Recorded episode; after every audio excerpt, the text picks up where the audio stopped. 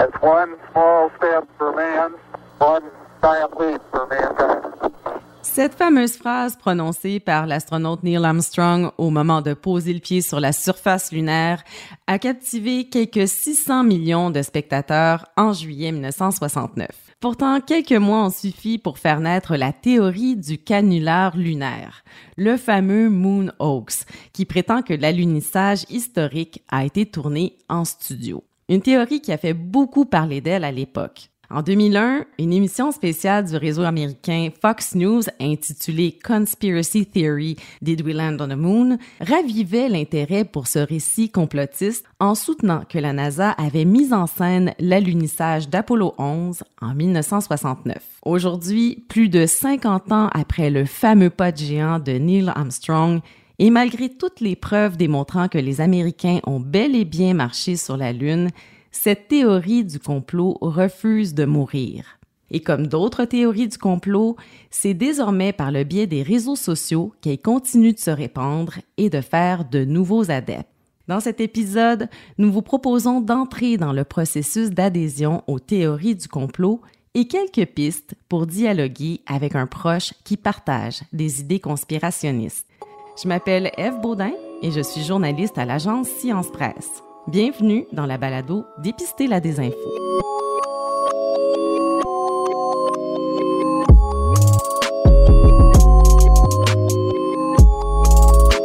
Fait, euh, il y a vraiment beaucoup, beaucoup de variables différentes qui peuvent mener quelqu'un à être plus susceptible à adhérer à des théories du complot. Je m'appelle Émilie Gagnon-Saint-Pierre. Je suis doctorante en psychologie cognitive à l'UQAM, puis cofondatrice euh, du site Internet Raccourci, qui est un guide en ligne sur les biais cognitifs. Premièrement, on a, tous un, besoin de se sentir en sécurité. Puis, quand on se sent pas en sécurité, mais on va, on va utiliser des mécanismes pour essayer de se sentir plus en sécurité dans notre environnement. Donc, dans un contexte, par exemple, avec la COVID, où est-ce qu'on se sent vraiment pas en sécurité, mais ben, on va, des fois, ça va être plus plaisant, plus sécurisant d'envisager des causes qui sont plus stables, sur lesquelles on a l'impression d'avoir plus de contrôle. Donc, il y a des théories du complot qui nous sécurisent parce qu'on a l'impression d'être plus en contrôle de la situation. C'est plus prévisible. OK, je comprends ce qui se passe. Dans le fond, il y a des gens qui essaient de manipuler pour telle raison. Puis, vu que je comprends ce qui se passe, ben, je me sens quand même en contrôle puis en sécurité. Alors que si c'est un virus sur lequel j'ai aucun contrôle, mais c'est beaucoup plus insécurisant pour mon environnement. Puis, il y a des gens qui sont plus, plus sensibles à ça. En plus d'avoir une préférence pour les explications simples, on a aussi tendance à emprunter des raccourcis mentaux pour trier rapidement les informations qu'on reçoit. C'est très pratique dans les situations stressantes, mais ça peut faire en sorte qu'on croit des informations sans les vérifier, comme l'explique Émilie Gagnon-Saint-Pierre. Il y a une variable en psychologie sociale qu'on appelle un besoin de fermeture cognitive ça implique que, puis ça, c'est des différences individuelles, donc on n'a pas ce besoin-là tous au même niveau. Puis ce besoin-là implique qu'on a besoin de réponses rapides, claires et qui ne sont pas euh, mises en danger par des explications alternatives. Donc, on n'a pas l'énergie puis les ressources cognitives de continuer à réfléchir longtemps à une question. On veut que ce soit réglé vite puis qu'on puisse passer à autre chose. Donc, à cause de ça, on a aussi des mécanismes qui vont essayer de, gérer l'information plus simplement. Puis, ben, ça fait que des fois, on va, accepter une explication qui est, une simple possibilité comme étant une certitude. Euh, il y a aussi des variables qui sont plus au niveau de l'estime de soi. Donc, il y a des études qui montrent qu'il y a une corrélation de, parfois entre le narcissisme puis la tendance à croire à des théories du complot. Donc, certaines personnes ont une certaine vulnérabilité au niveau de l'estime de soi, puis, puis d'embarquer dans ces, groupes-là, mais ça va leur donner un sentiment de faire partie de l'élite intellectuelle, par exemple, qui est capable de, de voir la vérité, contrairement aux nombreux moutons qui suivent le groupe. Nous, on est capable de trouver la réalité. Faut dire que les théories du complot peuvent être très attirantes.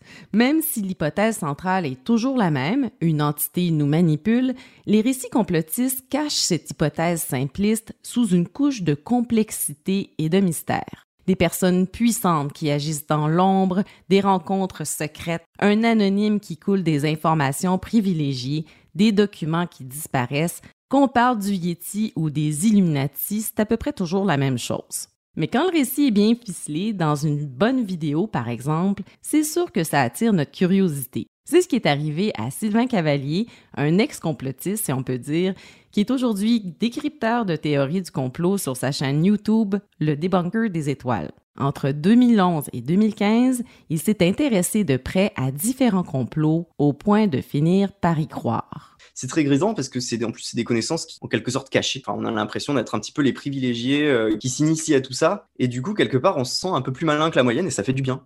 Au fil des années, Sylvain Cavalier s'est intéressé au prétendu complot entourant les attaques du 11 septembre 2001, au soi-disant épandage de produits chimiques par les avions pour réduire la population mondiale, les fameux chemtrails, et au négationnisme qui met en doute l'existence des chambres à gaz pendant la Deuxième Guerre mondiale. Mais pour lui, tout a commencé par les pyramides il y a eu un élément déclencheur quand euh, j'ai adhéré aux théories du complot. Ça a commencé en fait avec euh, la révélation des pyramides. C'est un documentaire qui parlait des pyramides. Donc euh, pas du tout des sujets politiques à la base. Hein. c'est juste que j'y connaissais pas grand-chose en égyptologie et ça m'a paru très intéressant. Hein. Sur le coup, j'avais dit que c'était un des documentaires les plus intéressants que j'avais vu de ma vie. Tout ce qui va suivre repose sur des faits. En fait, c'est un documentaire qui, au début, va simplement remettre en cause la version officielle de la construction des pyramides, et puis dans une deuxième partie, va apporter une, proposition, euh, une thèse sur la, construction des pyramides, euh, construite par une ancienne civilisation aujourd'hui disparue, technologiquement avancée, possiblement euh, extraterrestre. Du coup, le, truc, c'est que cette construction-là, en, deux parties, elle est très très efficace, très convaincante. Et en fait, elle prépare notre cerveau. La première partie prépare notre cerveau à accepter la deuxième. Là où ça a déclenché la mentalité complotiste, c'est que, bon, à, ce moment-là, j'étais assez anti-système, assez euh, révolté contre plein d'injustices et tout ça. Et le fait de voir ce documentaire-là sur les pyramides, euh, finalement, qui remettait en cause juste l'égyptologie euh, officielle, en fait, ça m'a fait me dire, il y a tout un champ nouveau de connaissances qui s'ouvre à moi parce que finalement, si ce qu'on m'a dit sur les pyramides, c'est faux, euh, si ce qu'on m'a dit sur les Égyptiens, c'est faux, euh, ça veut dire que possiblement, je peux tout remettre en cause en fait. Pour la première fois au monde, vous allez être les témoins directs d'une découverte majeure. Tous les événements importants dans le monde donnent lieu à des théories du complot. Donc à partir de là, un événement aussi incroyable, aussi important et inédit depuis plus de 100 ans que la pandémie euh, d'un virus mortel, d'un virus dangereux dans toute la population mondiale, c'est un événement tellement important que fatalement ça allait donner lieu à plein de théories du complot. Et ça, on le savait déjà dès le début de la pandémie, c'était une évidence. Le fait qu'en plus ça se poursuive sur le temps, qu'en plus les gouvernements mettent en place des mesures restrictives de liberté individuelle par le couvre-feu, par le confinement, par plein de mesures comme ça. Du coup, à partir de là, évidemment, quelque chose qui a autant de, poids, autant de force, autant d'importance comme, événement, ça allait évidemment donner lieu à des théories proportionnellement aussi importantes. Que vous adhériez ou non à ces conclusions, une chose est certaine. Jamais plus vous ne regarderez notre planète du même œil.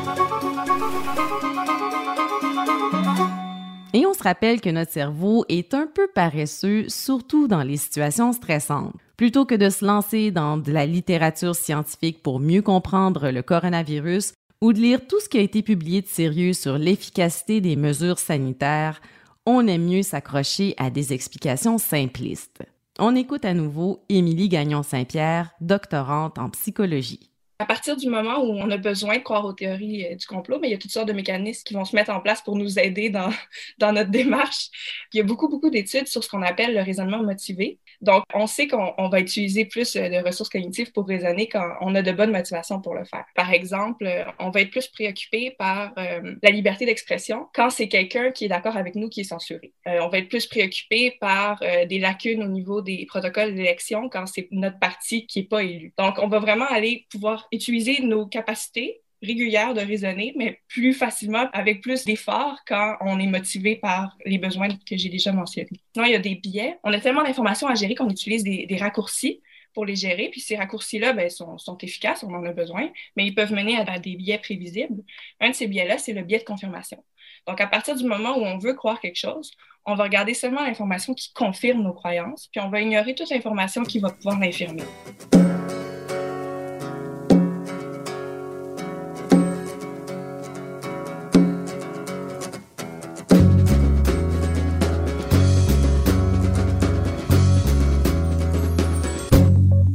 Mécanismes cognitifs que vient de nous décrire Émilie Gagnon-Saint-Pierre expliquent en partie pourquoi, face à une situation aussi anxiogène que la pandémie, un grand nombre de gens sont séduits par les théories du complot.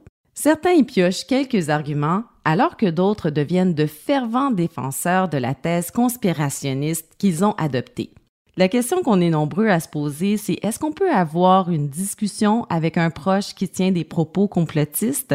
Et aussi comment le faire? La manière d'agir avec des personnes qui adhèrent à des théories du complot ou qui y croient, euh, que ce soit des proches, collègues de travail, parents, c'est vraiment d'être dans l'écoute, l'accueil et, si possible, le non-jugement. Je m'appelle Margot Benardi, je suis coordonnatrice de l'accompagnement et de l'engagement communautaire au Centre de prévention de la radicalisation menant à la violence la manière d'interpeller ces gens-là et de formuler un peu des, phrases, c'est de soulever des doutes ou plutôt d'aller dans vraiment chercher la racine qui vient nourrir l'idée. Je donne un exemple. Quelqu'un qui dit, moi, je pense que le gouvernement nous ment, regarde, on ouvre, on ferme des restos, ça n'a pas de sens, alors qu'en réalité, puis là, on donne toutes sortes de chiffres. Ben, l'idée, c'est peut-être pas d'aller questionner les chiffres, mais plutôt de dire, Qu'est-ce qui te manque là-dedans? Est-ce que c'est d'aller au restaurant? Est-ce que c'est parce que tu sens que tu vois plus ton réseau social? Donc, vraiment de se concentrer sur les besoins de la personne plutôt que d'aller confronter l'idée qui est mise de l'avant.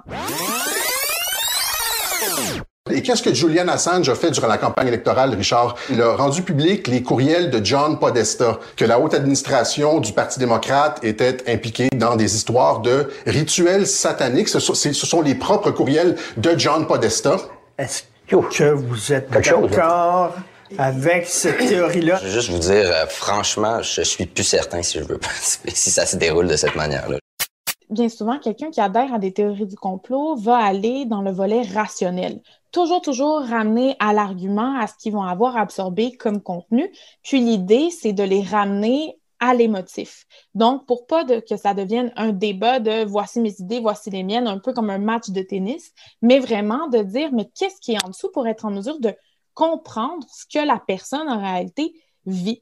Puis il y a des gens qui vont adhérer à des théories du complot parce que ça va devenir quelque chose de rassurant que de se dire que finalement, le COVID, ce qui se passe en ce moment, ben, ça n'existe pas. Plutôt que de vivre dans l'angoisse de il y a des gens qui meurent, on n'arrive peut-être pas aussi bien qu'on le voudrait à gérer la situation, je peux plus voir mes proches. Donc, ça devient de plus en plus anxiogène, ce qui fait que des fois, adhérer à des théories du complot, ça vient calmer en se disant Ah, oh, j'ai pas besoin de m'angoisser ou de stresser avec tout ce qui se passe parce qu'en réalité, c'est un mensonge.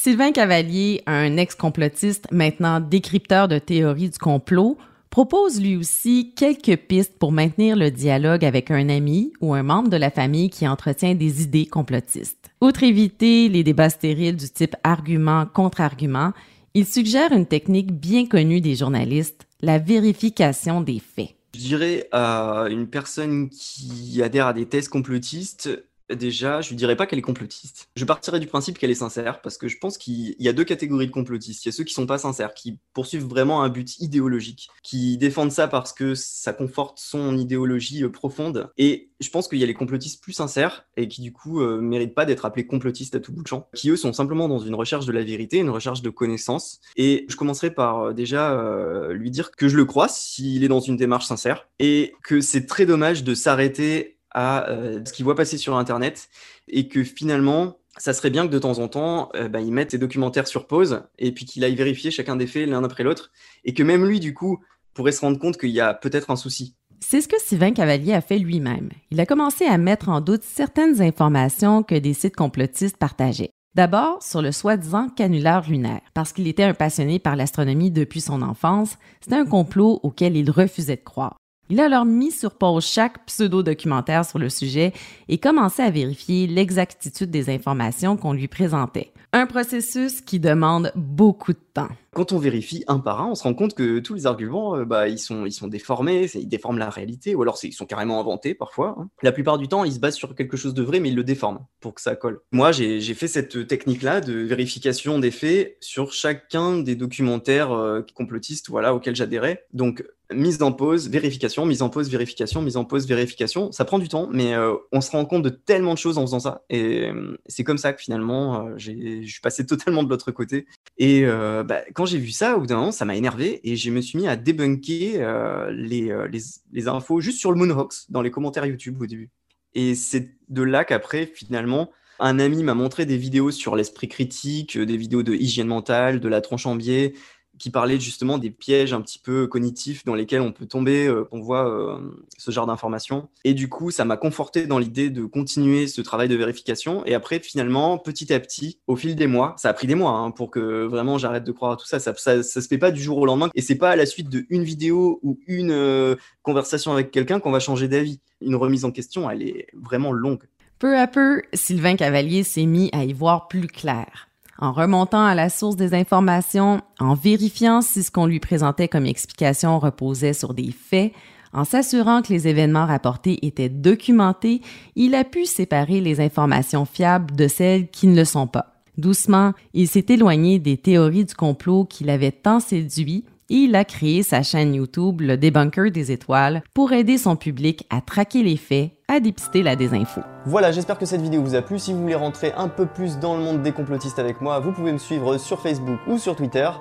Et puis, euh, bah voilà, merci encore à vous tous d'avoir regardé cette vidéo et à bientôt quand on connaît une période comme ça où finalement à la fin on se sent un peu trahi, euh, on se sent, il y a une blessure à l'ego aussi, on se dit euh, putain j'ai cru dans des trucs en fait euh, qui qui ont pas de sens et comment j'ai pu croire des trucs pareils? Vraiment à un moment donné on, se dit mais mais c'est pas possible quoi et du coup, ça nous rend quelque part, ça, ça met un peu la rage. Au début, euh, c'était plus une vengeance. Euh, j'avais une démarche pas forcément saine parce que c'était plus une vengeance contre les complotistes. Donc euh, j'avais j'avais pas mal d'agressivité. D'ailleurs, mes premières vidéos montrent quelque part cette agressivité. Et maintenant, j'essaye d'être dans une démarche plus saine, plus pédagogique. Je pense que les complotistes, justement, c'était bah, des gens comme moi. C'est pas forcément des abrutis du tout. ça peut être des gens très cultivés, qui est totalement sympa et tout dans la vie de tous les jours. Donc effectivement, je pense que voilà, il faut pas être dans une démarche agressive pas forcément dans une démarche de, censure. Je suis pas forcément sur toutes les politiques de, censure euh, des, complotistes et des idées complotistes. Je pense qu'il faut plutôt en parler hyper ouvertement, de manière transparente, de manière décomplexée dans les médias. Euh, bah, parler, ah ben il y a une nouvelle théorie du complot qui vient de sortir, elle dit ça, ça et ça. On a invité des experts pour en parler. Voilà, euh, en parler de manière ouverte et peut-être que ça, ça apparaîtra moins suspect déjà. Avoir faire preuve de transparence, c'est déjà quelque chose de bien.